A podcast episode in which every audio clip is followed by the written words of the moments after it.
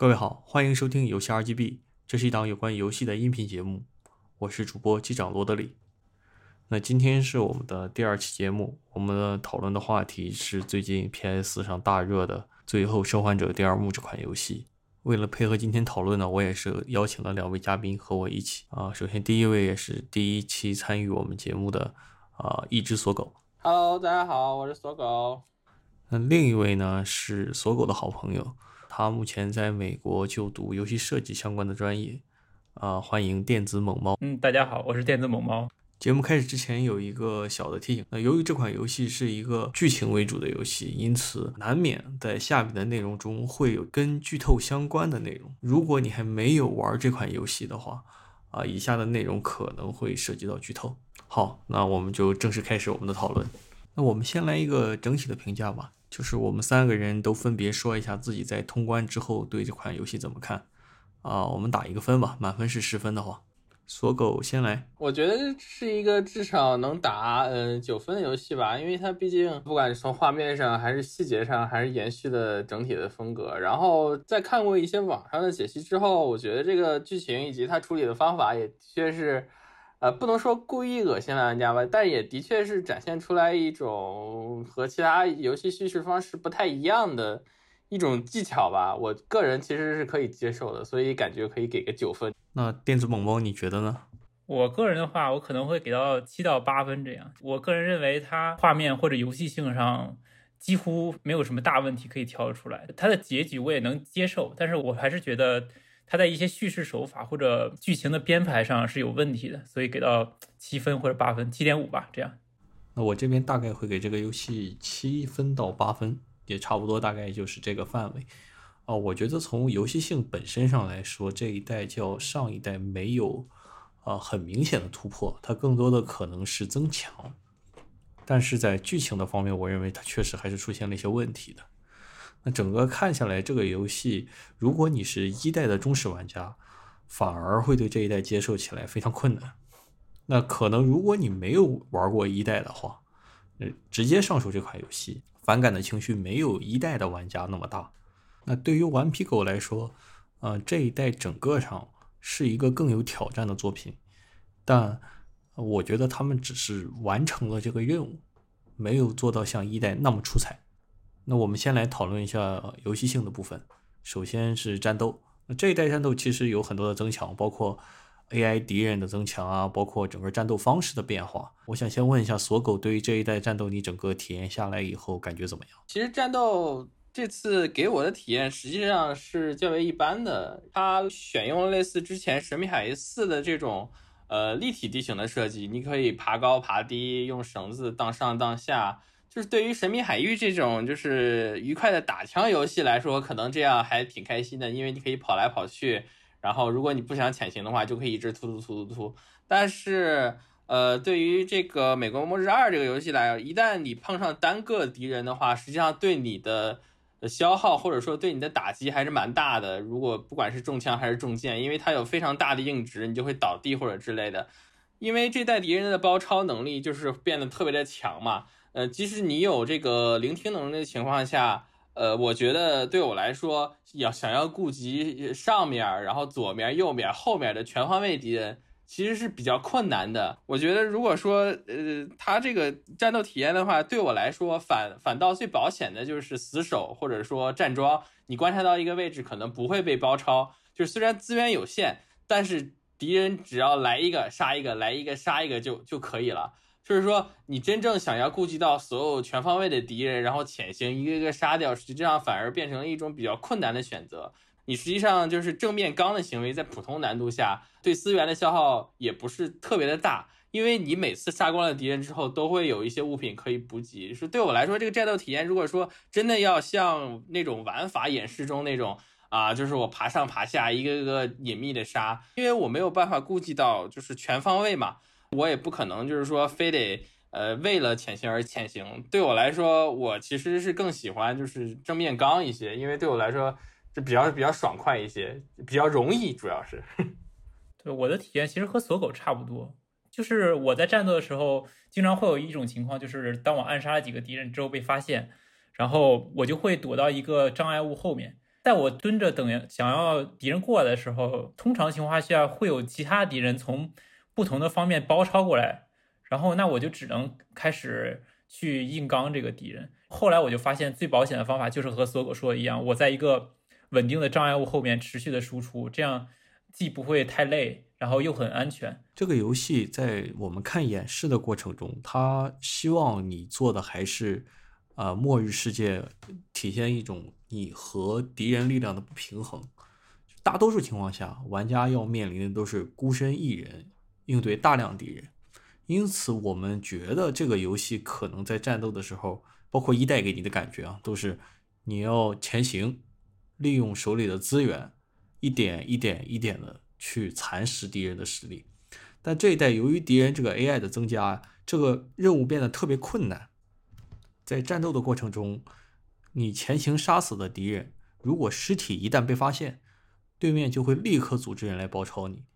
这种情况下，你再想保持前行是非常困难。呃，我是比较享受，呃，当一个暗杀者，而不是正面刚的这种角色。但在这一代，我很难，在大多数情况下，我都很难做到这一点。这一代在战斗设计上，他可能故意要给玩家这种冲突感。一方面，你可以继续保持一代那种。但是他要给你不停的压迫，让你觉得你不能像一代那么从容的去做这件事情了，你必须要正面去面对敌人。很多时候我们都是要一定要去打这个正面的，你没有可能前行。我觉得这是这一代在战斗上比较大的一个转变，在理念上的转变。对，实际上暗杀其实。每一个潜行游戏的方法就是让敌人变蠢嘛。理论上来说，所有潜行游戏那种杀人的方法是肯定会肯定会被发现的。只不过说他让敌人变得特别的蠢，就是说他会沿着固定的路线走啊，或者怎样。敌人的这个聪明程度肯定是有一个边界的，他到达一定边界之后，他会以正常人的逻辑，他会去搜寻你。但实际上超过那个那个界限之后。你暗杀就会变得难度就会变得特别高，这时候反而你虽然你有这个暗杀系统，但是玩家可能会不不太愿意用，因为暗杀会有一个成就感嘛，就是我不被发现。虽然是他把敌人设置的很蠢，但是这样也是一种乐趣。但是如果说你就是冒着很高的风险，然后之后会被发现，这个成就感反而没有了，之后玩家可能会觉得暗杀体验一般的，反而就会正面开打了。可能我觉得这一代的战斗应该。有意向艾莉的灵巧性方面靠拢，因为这一代就很轻易能感觉出来，控制艾莉的时候或者控制艾比的时候，明显是要比控制乔尔要灵活很多，而且它一定程度上也增强了一些近战系统，也促进了他对这个战斗方式的改变，就包括他就是刚才说到的更鼓励玩家去战斗，如果他玩家变得更灵巧，但是。还去过分去鼓励玩家去暗杀的话，我觉得某种程度上也是一种浪费。整个看起来，我们三个人应该都同意，就是这一代的战斗是更鼓励玩家和敌人做正面交战的。然后我们再来讨论一下，就是这个游戏性的另外一个部分，啊，解谜。那顽皮狗的游戏，它一直都很看重的就是这个场景设计的部分。那我不知道这一代你们对这个场景设计有什么印象吗？啊，电子某猫可以先谈一谈。我有一个很烦人的点，就是我觉得它锁住的门太多了。比如说，它前期经常有一些门是锁住的，你需要把玻璃敲碎，然后你可以翻进去，再从里面打开门。但是后期我发现，每到一个门，我发现它能开的时候，我第一反应就是这个门是不是锁住的？然后过去试一下，果然是锁住的。就是几乎所有的门，所有锁住的门出现的太频繁，以至于我让对让我对这个谜题有一点有一点疲倦了。就是它太频繁的过于出现了，而且没有什么新意在里面。对我也是这么感觉的。呃，总之就是基本上里边你看着只要是正面的门，能打开的几率其实是相当低的。不管是里边藏的是谜题，还是说是游戏主线的一个什么，反正你总就会知道，你一看见那个门啊，大概可能就会知道。它大概打不开，然后你在场景里看一下其他的路，哦，果然是有其他的路，不管是玻璃也好，还是可以爬的地方，你要总之要绕一下把这个锁打开。基本上你每次看到门的时候，你就知道这可能就是一个谜题要开始了。我觉得是一个提醒的作用，就是后边要不是有宝箱，你需要密码锁把它解开，要不就可能更恶一点，他直接后边藏一个敌人准备偷袭你。另外，我觉得这一代在很多这个道具的设计上很有意思。我感觉大部分人应该对那个绳子的印象都很深刻。其实我第一次遇到那个扔绳子谜题的时候，就是要把发电机的绳子通过那个栅栏扔过去。其实我第一次遇到的时候，我感觉非常的有意思。就是它那个绳子的拟真非常好，我可能在谜题里最最满意的点就是一个是有关于绳子这个抛绳子物理效果，还有一个就是去敲碎玻璃，这两个行为是让我感到最爽快的两点。那个抛绳子那里，我记得是是这样的，因为我一开始它我记得是要从上面从上面那个栅栏往上抛嘛，但是我一开始就还挺傻的，就是一开始就是想不到要往上抛，我就绕。然后这时候游戏它实际上也非常贴心的给你的提示，你就这时候跟那个缇娜说，然后他就会提示你说，哎，那个绳子看着挺长的，你要不要往往上抛一下？往上抛一下，果然，并且那个绳子，你实际上你路过的时候，你就算把枪举起来，然后它那个物理可以绕着你那个枪绕到你那个枪上，我当时就感觉非常震惊，因为绳子对于大多数人来说其实挺难处理，因为是一个非常细的一个东西。说到这个提示呢，就不得不提到这一代的一个辅助系统。那这可能是我在玩过的所有游戏里边，能够设置辅助系统最详细的一个游戏。我想问问你们在玩这个游戏的时候，打开了哪些辅助系统？我实际上是全程打开的，应该有就有一个，就有那个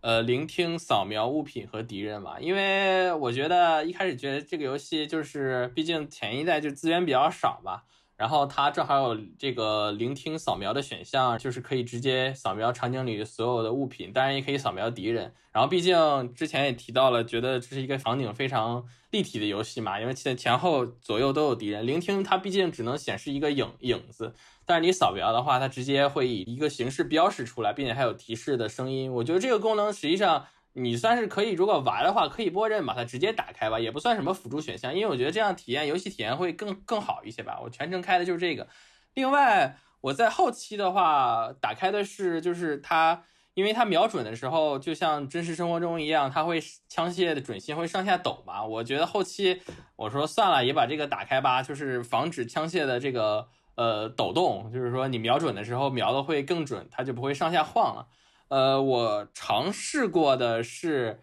呃，因为有一段敌人实在是人类敌人，实在是有点多。我说正好有一个就趴下就那个可以隐身的选项，我就把它打开试了一下，其实还是蛮有意思的。就是你趴下了之后，只要一直趴在地上，敌人就会完全的无视你。当然，就是在非瞄准情况下，这时候你就可以举枪瞄准打一个，然后就。就趴下打一个就趴下，然后我也是靠那个试了一下，然后打过了那一段，觉得还是挺有意思的。对于一些比如说可能对手柄操作不是那么熟悉的玩家，嗯，即使是这样的话，他也可以利用这种类似作弊的方式接接近于这个来体验一下这个战斗的部分。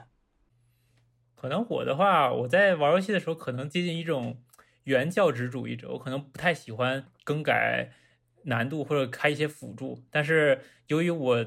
玩手柄游戏的时候实在是瞄不准，所以我个人是呃只打开了辅助瞄准，并且把两个选项都拉满。但是辅助瞄准的时候，它也有一些问题，比如说呃它自动锁定锁定到身子的时候，我想瞄头，但是我手柄拉上去之后，它就会重新给我拉回来，这点就很很恼人。然后除此之外，其实我查了一些。呃，视听障碍方面的辅助，包括之前有新闻说有失明的玩家打通了《最后生还者二》，并且写信感谢顽皮狗，也查到了一些，比如说常见的色盲模式，或者说关掉游戏的运动模糊，然后来防止一些呃运动病这样的选项。我觉得在这方面，顽皮狗还是挺贴心的啊。我也看到了这个残障人士通关以后感谢顽皮狗的新闻。我感觉很少有这种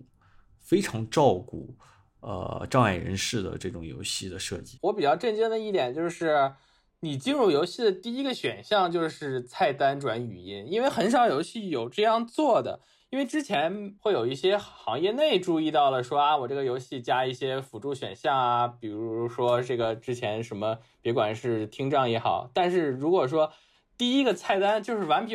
就是从头到尾，就是就想到这个东西就是专门为无障碍人士设计的，因为你进了游戏之后，你什么选项都不用设置之后，打开的第一个选项可以让你开的选项，那就是文字转语音。因为如果说他是视障人士的话，他进入游戏没有人辅助他的情况下。他有可能进不了菜单嘛，就是干脆是，所以说这一点我还是感觉还是非常厉害的。那总之就这次的整个这个辅助系统确实给我们留下了比较深刻的印象。那关于游戏性的部分，我们就讨论到这里，因为接下来我们要花可能比较长的时间来讨论一下，就是这次争议比较大的剧情的问题。那我想先问一下，就整个体验完游戏以后，你们觉得二代的这个剧情，你们是喜欢还是不喜欢？或者说，你们觉得整个体验完以后，在剧情上有哪一些比较明显的硬伤？其实谈不上喜欢或者不喜欢吧。但是你说这个故事它剧情中有瑕疵，我肯定是说肯定是有瑕疵的。我觉得比较重要是它这个叙事的方式吧，就是说这种双重代入的这种感觉，其实对我来说还是挺特别的，因为之前没有这样的游戏。这里其实就提到本作是一个。呃，双故事线的这么一个安排，玩家先要体验其中艾丽的这条线，然后再倒回去，再体验艾比的这条线。那这种叙事结构其实是比较少见的，同样也是非常有挑战的。特别是在艾丽线给玩家很强的情感冲击之后，突然转向 AB 线去给你讲述它的对立面，也就是我们传统意义上的这个坏人的这条线。但最后好像呈现的结果就是玩家对这个不是很满意。那我想问一下，你们觉得他这个问题是出在哪儿了呢？如果要我说的话，我是觉得有一个很突出的问题，就是他在剧情上，呃，给玩家的心理铺垫或者说心理建设太少了。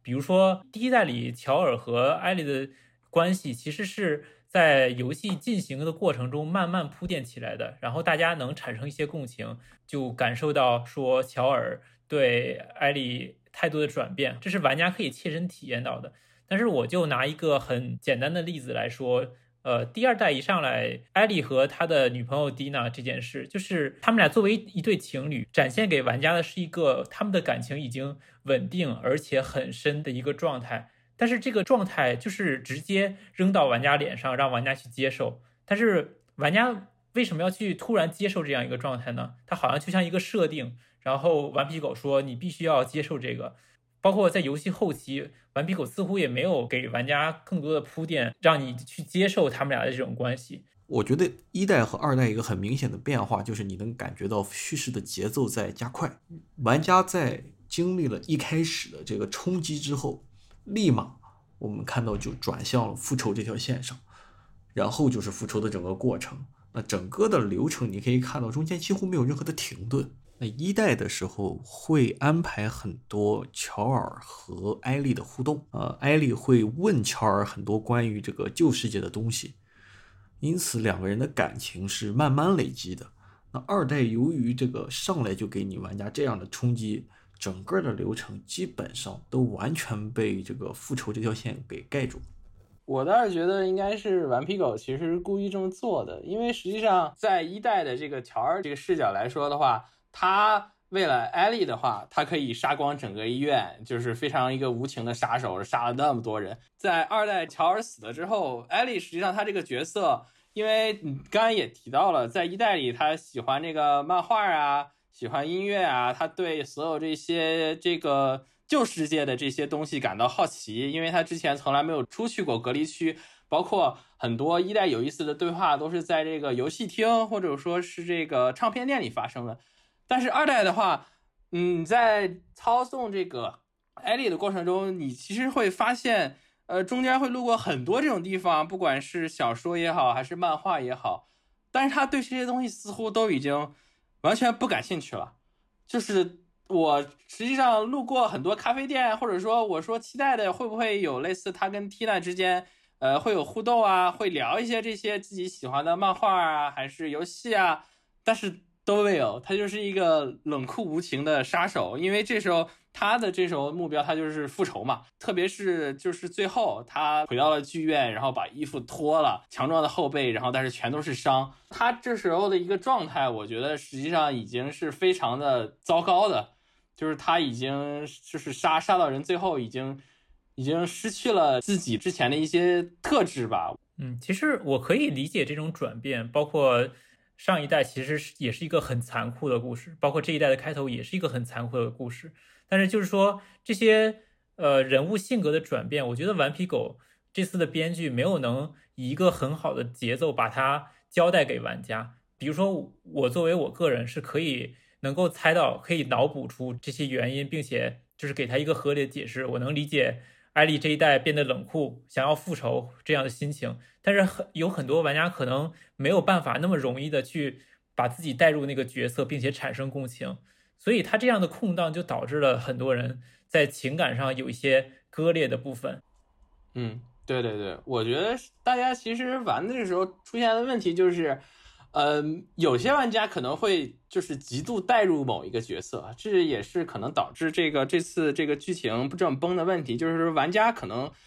呃，在一代里这经历的故事极度带入了，导致到最后觉得那我就是乔尔，然后我就杀光整个医院就无所谓嘛。但是你二代直接上来前一个小时就让乔尔整死了，所以说一个是不能接受。但是对对于我而言，我觉得通常来说。我还是更喜欢，就是以一种旁观者的身份吧，然后来观察整个故事啊。我操控乔尔的时候，我可能就是乔尔；但是我不操控乔尔的话，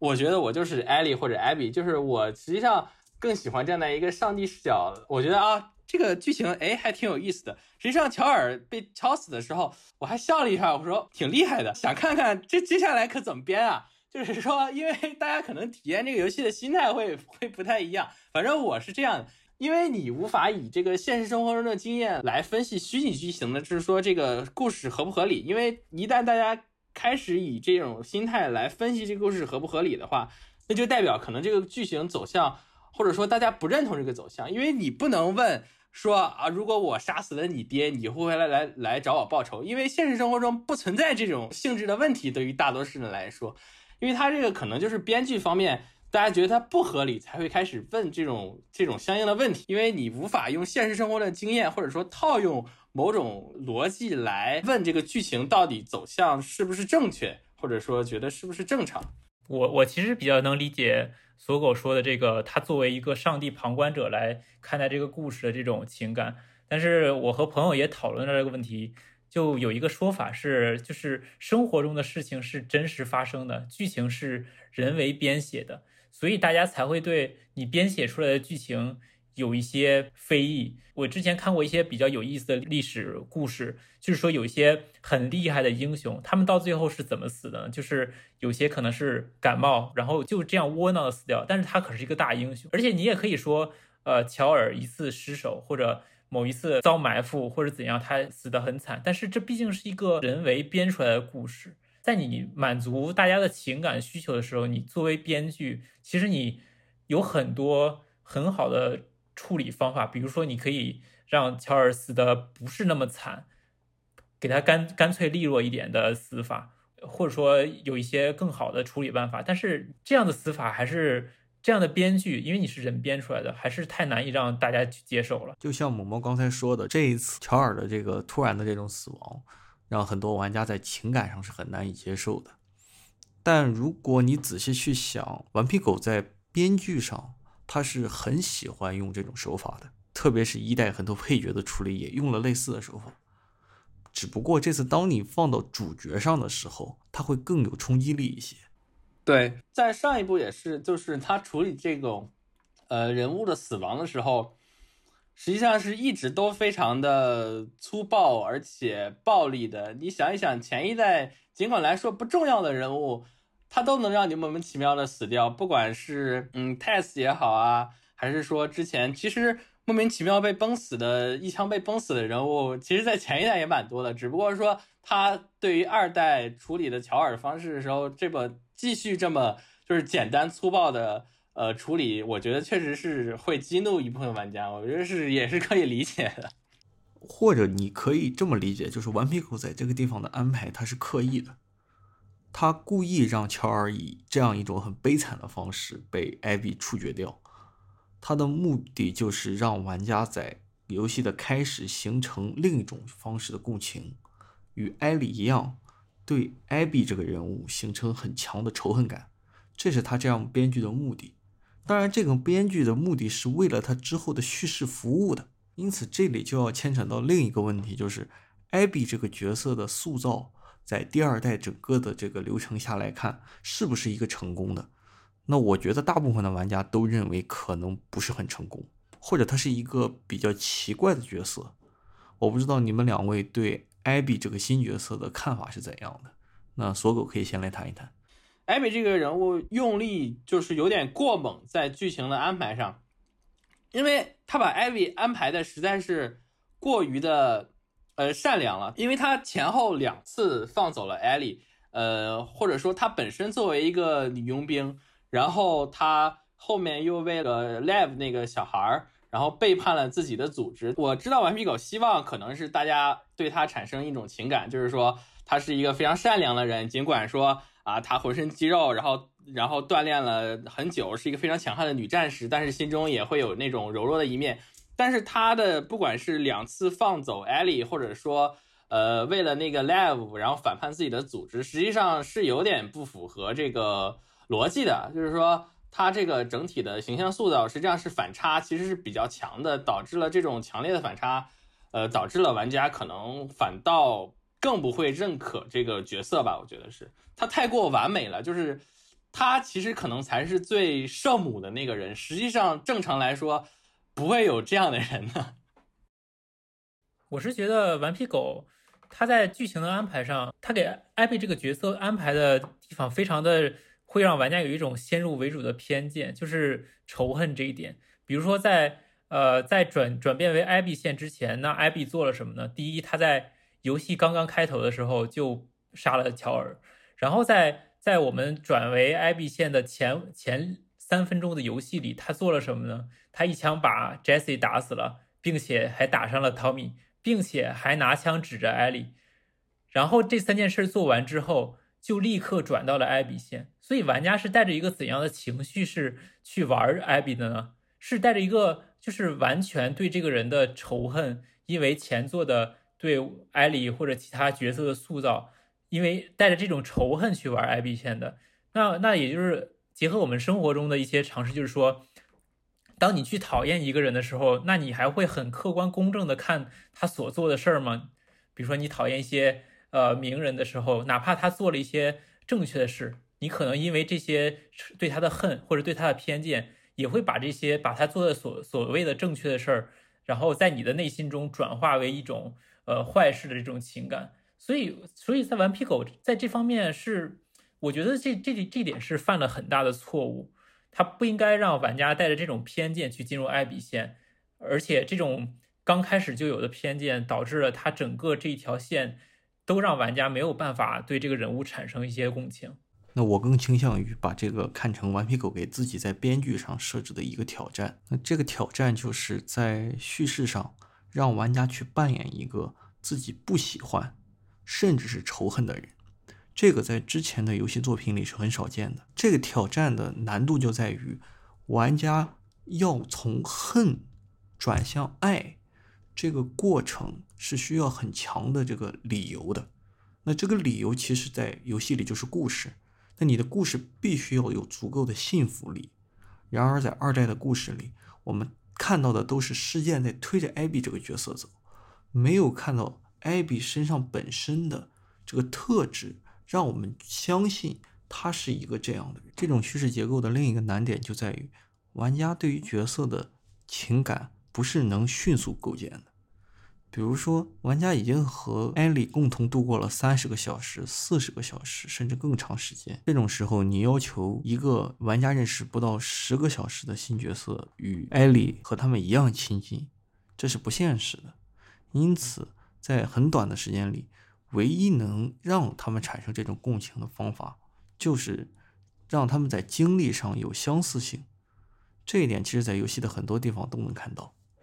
对，实际上它是对称的关系嘛，就是说，艾呃，艾莉的话就是怕水，那艾比就是恐高，就是说，他实际上是希望这个两边达成一个对称的关系，毕竟就是一个小孩一个大人这种组合，呃，他也希望就是在艾比和那个 Live 身上能够实现这种感觉，明显这个能感觉他是一个刻意为之的一个一个结果，但我觉得可能就是这种刻意的结果。让玩家觉得你是在强行的让我们在情感上拉成是一样的，但最终玩家感知到的并没有这样。这里就要提到这个本作的结局的问题。那大部分玩家对这个结局很明显是有不满意的地方的，不然不会出现那么多差评。那你们觉得大家不满意的地方是哪里？是这个剧情最后是以悲剧收尾，大家不满意呢？还是觉得就这个处理方式大家不满意？呃，悲剧来说肯定是可以接受的。呃，之前也有很多悲剧的游戏，就是主角死掉的嘛。但是只是说他这个第二部的这个处理方式，他用这个艾莉线最大化的，就是用非常非常裸露的方式，将这种暴力仇恨的感觉展现在玩家面前。然后，但是呢，刚才也提到了这个艾比线根本无法平复乔尔视角玩家的这个仇恨心理。然后以至于最后的这种互相原谅的结局，就是变得稍微会有点可笑吧。我觉得大部分玩家我能理解，实际上他们的观点是这样的。对我个人的话，完全能接受这个最后艾丽选择原谅这种剧情，因为我是觉得就是说冤冤相报何时了，一个很简单的道理。他选择原谅，那总有一个人在最后是要选择原谅，然后去终结这个复仇的循环。我其实能够理解艾丽的做出这种选择，但是他在剧情编排上又出现一种问题，就是一个是还是之前说的，他始终没有给玩家一个良好的铺垫，然后让玩家能够对这件事儿产生共情。比如说，玩家能够理解艾丽为什么去选择原谅，但是顽皮狗是就是编剧是怎样处理这件事儿呢？就是他用一些蒙太奇的闪回，然后忽然之间。艾莉就明白了，就明白了什么，然后他选择原谅。我觉得这个手法太过于仓促和简陋了，以至于大部分人都没有办法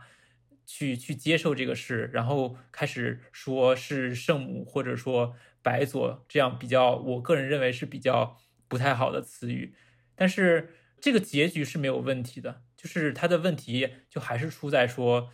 呃，编剧怎样展现这个东西。嗯，其实这个闪回，我觉得是因为它是最后，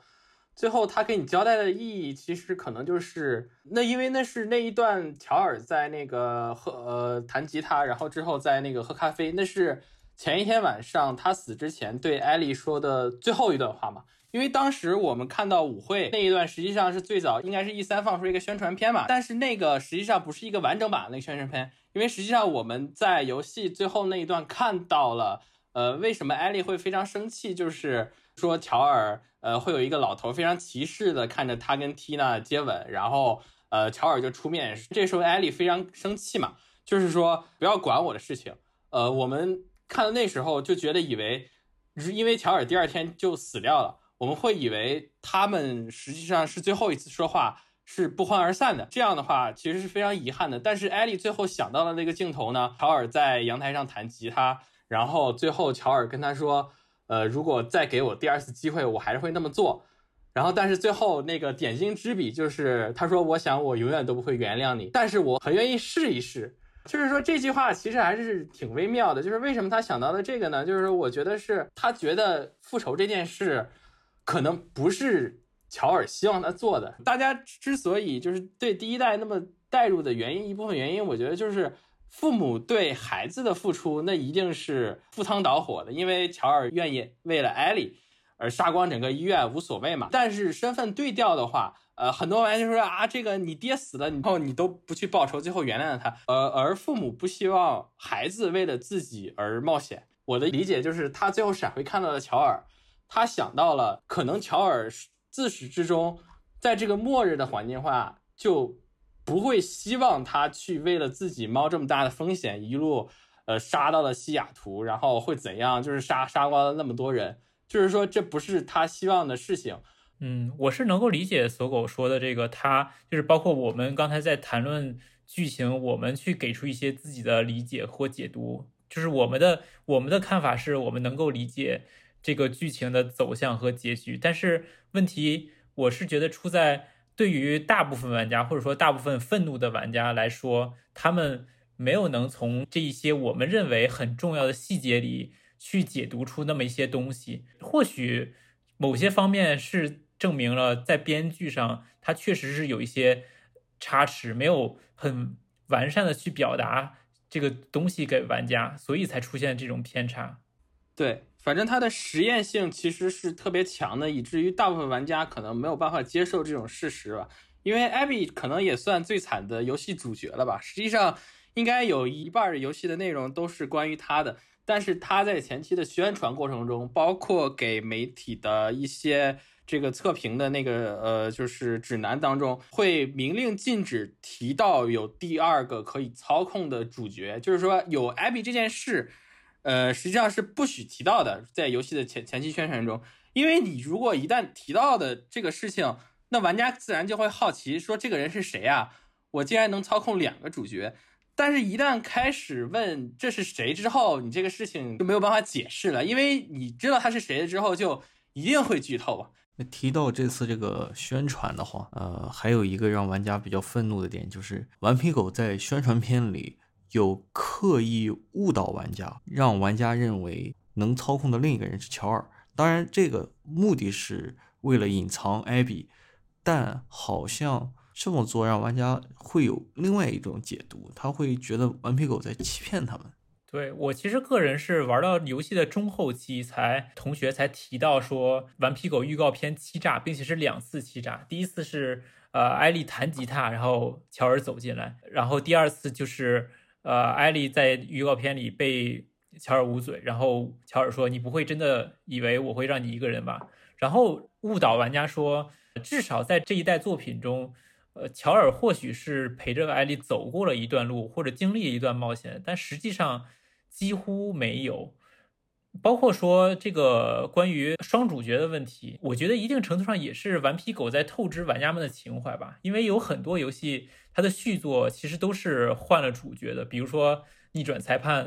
呃，换了王尼喜，还有《生化危机》或者《最终幻想》一系列游戏，其实都有。呃，换主角的行为，但是他们都会在预告片里，呃，明确的指出，或者至少是有提到有关游戏剧情的部分。我们今天就讨论到这里。那最后呢，我们想来讨论一个因为这次《最后生还者》第二幕而引发的另一个争议，也就是玩家和媒体之间的这个对立。那很多媒体在提前拿到游戏并体验后，给了《最后生还者》第二幕很高的评价。但因为可能我们刚才提到的种种问题，玩家在买到游戏然后体验以后，跟媒体的感受非常的不一样，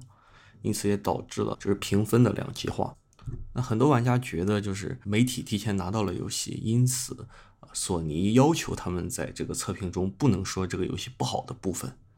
我不知道你们俩对于这件事情你们是怎么看的？每一个不管是这个科技厂商也好，还是游戏厂商也好，它只要你拿到测评的东西，它其实都会给你一个指导的东西吧。嗯，不讨论恰不恰饭的这个问题，实际上它给你这个东西，相当于对你的一种帮助吧。就是说，他希望你不会因为这个在使用或者说游玩的时候产生什么误解，然后他会给你一个官方的指导。当然，对于游戏这种来说，那自然就是他。官方的一个宣传策略吧，就是说他有希望你不要提到的东西。我觉得这次主要问题其实在于，不管是任何类型的媒体也好，它会有一个呃上帝叙事，它通常不会说在游玩的情况下带很多个人的情感掺杂进去，它会有一个宏观叙事。然后比如说玩完之后，会有一个通过产业角度，然后来。这个审视这个作品的毛病吧，我可以说是毛病，因为之前这个问题其实一直存在，就是说它对于普通玩家来说，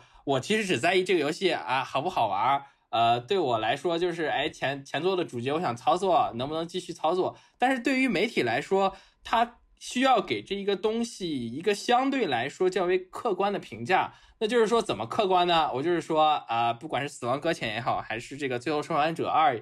这样也好，说哎，他这个叙事模式非常的创新，之前从来没有这种就是双主角让你扮演敌人的游戏，然后并且让你最后玩完，哎，感觉整个世界非常的萧瑟，然后你不知所措。他觉得这个东西在叙事说叙事上，或者说对于整个产业来说是一个创新，但是他同同样也忽视了说这个大部分玩家实际上玩游戏通常只是图个乐。我并不会去 care 这个东西对产业造成多大的冲击或者理想，因为你这样的文章其实写出来，哎，会显得很这个哎高大上。呃，有时候科技产品也是这样，就是说我们这个公司出一个新品，我们会说哎，它对产业哎产生多大的影响。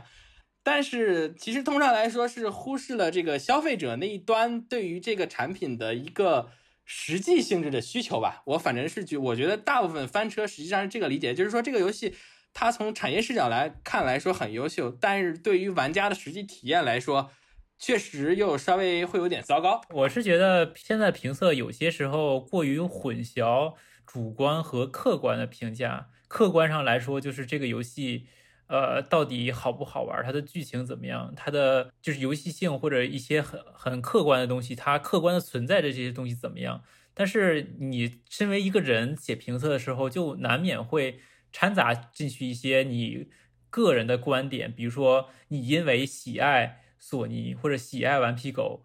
而导致你的游玩体验其实是高于其他玩家。但是当你这个主观的评测出来的时候，别人可能会认为你是在客观的看待这件事，这就造成一个混淆，就是别人把你的主观当做客观，那大家就可能会觉得你这个人的认知出了差异，其实只是你在评测的时候表达没有说清楚。呃，我们之所以去看专业媒体的游戏评测和看一个普通自媒体玩家的这个评测，它最大的区别就在于。专业的媒体应该能够在除了你游玩的体验之外，你应该给我一些专业性的意见。也就是说，你作为一个呃了解这个产业的人，你去判断这个游戏在这个产业中是什么位置，这个是没有问题的。但玩家呢，他在这个看这个测评的过程中呢，一般来说很难分开说这是个人情感，这是专业的判断，它是很难的。所以当啊，比如说这次这个评价和他自己游玩这个游戏的体验发生了分歧的时候，这个情感上他是很难接受的。我们现在都在用一个词去概括这种事情，叫恰饭。据我所知啊，大部分的媒体也好，自媒体也好，在测评游戏这个事情上都是不收费的。因此，这里其实就牵扯到另一个点，就是恰饭到底现在怎么定义？很多时候，这个是已经成为了一个调侃的梗。但我们真的在判断这件事情的时候，到底有什么可行的标准吗？实际上这也是一个问题吧。就是说，其实也理论上来说并不算恰饭。实际上也很多玩家提到了这个问题，就是说，特别是对于国内的媒体这这些来讲，因为国外的媒体通常来说获取或者说对接这些厂商的资源，呃，实际上是相对来说比较容易的一件事情。毕竟语言沟通，然后地理上也会相对来说接近一点。对于国内的这种单机媒体来讲的话，呃，本身其实发展的时间不是特别的长。然后如果说其实像索尼这种，呃，不管是索尼还是微软这种级别的公司，能够提前给到就是国外媒体相同的待遇，不管是提前测评还是一些呃内容方面的支持的话，实际上他们非常乐意做这件事情的。但是你说恰饭的话，呃，应该理论上来说，国内没有这些单。机单机大厂没有一个有剩余的一些资源可以给到媒体去投放这些事情。单纯其实你说有心理上的因素影响吗？就是会有，因为大家会想，就是说啊，我的这个媒体能提前拿到，其实相当于厂商的对我的一种认可吧。就是说，然后但是其他媒体没有拿到，哎，就是可能是。认可度不是特别的行，大家可能会相对来说会在意一点这样的事情，但也就是仅此而已。我感觉就是现在玩家对游戏测评这个东西的本身的理解，其实是在发生变化的。我们看到现在有越来越多的，比如说自媒体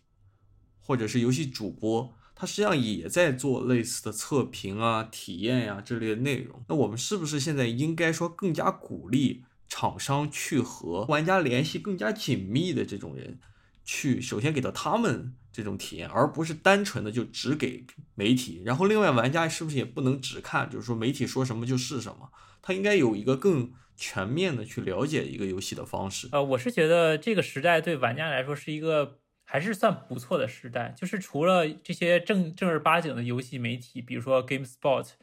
IGN 以外，其实我们。如果愿意等待的话，还有一些呃所谓的 KOL，就是意见领袖人物。比如说，我们如果等的话，可以看自己喜欢的游戏主播去怎样评价。比如说，非常著名的奎恩，他很很经常会对一些游戏做出评价。那么，你其实玩家在互联网上能有多方面的去掌握这种信息，然后再去决定说我到底要不要去玩这个游戏。嗯，我觉得是这样的，因为实际上严格意义上来说，这个游戏的测评的界限正在模糊嘛。在产业前期，比如上个世纪的时候，对于这个能力有限的一些公司，那就是因为那时候信息的相对来说是比较封闭一些，大部分人只能通过纸媒或者说玩家口耳相传来评价这个游戏如何。因为那时候可能垃圾的游戏，它真的就是垃圾，就是说。完全不能玩那种，这时候玩家可能在选购的时候会特别在意这个游戏的质量如何。随着现在游戏类型其实越来越多，有大型开发商，有中型开发商，还有这个独立开发者，它每一个游戏实际上只能说它都有自己不同的特色吧。这个六十分和八十分肯定是有差距的。但是说你这个八十分到九十分，那你能说这个八十分的游戏就一定比九十分游戏烂吗？也不能这么讲，是吧？电子某猫也提到，就是说随着这个网络主播和这个在线视频的兴起，呃，这我们这个了解游戏的方式其实发生了很大的变化。就是说之前我们可能是了解这个游戏信息渠道有限，我们可能在它发售前对它的了解也不是很多，但是对于现在来说。你每一款游戏对你来说可能都是听了好几年的游戏，因为可能开发时间比较久，中间陆陆续续又放出了好多新闻。你对它的了解实际上来说应该已经是相当全面的。我比较注意到的是，最近有一款发售的叫那个海绵宝宝的游戏吧，它的 Metacritic 上的媒体评分平均分只有七十一分，但是它的用户评分有九点一分。你就是说这个游戏比《美国末日》还二还厉害吗？但是你也不能这么说，因为从可能专业媒体的角度来说，啊，它可能玩法单一，然后就模仿了之前的一些平台跳跃的作品。但是你可能对于玩家来说，哎，这个海绵宝宝有意思，是不是？你无所谓，可爱就完事儿了。我给他狂狂打高高分，好吧，九点一分，十分满分。就是说，这其实是另外一个，就是媒体评分。呃，和这个玩家评分出现差池的媒体可能觉得这个游戏在这个标准语境下的质量不行，但是玩家觉得我就要海绵宝宝，然后有这个世界，然后能打能探索，就打高分。现在就是在 Meta Metacritic 上就是九点一分这个评价。它这个环境在变化，大家对于这个测评的角度其实也是不太一样的吧？其实说白了就是，我觉得任何评分也罢，别人的意见也罢。都不能代替你去体验这款游戏。我这次观察到的一个现象就是，我们现在的这种消解主义的东西，也或者说情绪上的东西，往往会盖掉我们对于一个东西的理性的、客观的判断。玩家当然对玩到这个游戏他有不满意的地方，这可以理解的，对吧？毕竟这个剧情的安排上也确实我们刚刚讨论了存在一些问题。但如果你只是一昧的去玩梗，你不去。切实的、客观的去讨论这些问题的话，那你本身也就只是在宣泄情绪而已。那这对于这个游戏变得更好有什么意义呢？这对于顽皮狗把一个游戏做得更好又有什么意义？我其实最不想看到的就是这种，你明明可能有些人是很理性、理性、客观、失望的在讨论这件事儿，比如说我，我很客观的表达我对这个游戏的不满，但是硬就是有人去调侃这件事儿，那调侃的结果就是在游戏之外。又挑起了新一轮的仇恨，就好像你游戏内的仇恨又反而被带到现实生活中，然后又变成了一个新的循环。我其实个人是不太愿意让这种情况发生的。就是你说我对这个结局，我对这个游戏失望不失望？我肯定是也是很失望的。作为一个对乔尔和艾丽有很深感情的玩家，但是我还是选择是去更严肃的讨论这件事儿。我们刚才其实谈了那么多，都是玩家这个面向的东西。那我如果回到厂商这个面向，我觉得这次引起的整个风波，对于游戏厂商来说，它会有好的一面，也有不好的一面的影响。好的一面，你可以说它给了整个游戏产业一个教训。如果你做成像顽皮狗这样，只看重自己的表达是不行的。就是整个产业虽然你可以做这样的游戏了，现在，但。你的这个观众还没有接受到这一份上，你还是需要考虑到这是一个大众娱乐的产品。那不好的一面就是什么？这种情绪上的压力可能会让很多的制作组戴上镣铐，去做一个迎合观众的产品。如何掌握这种平衡，是接下来每一个有野心想去挑战玩家对于某一个类型游戏接受的制作组都要考虑的点。以上就是本期节目的全部内容，感谢大家的收听。如果大家对节目有任何反馈，可以发邮件给我们，我们的邮箱是 feedback at gamergb.net。同时，欢迎关注我们的官方网站 gamergb.net 以及机长罗德里的微博。我们下期再见。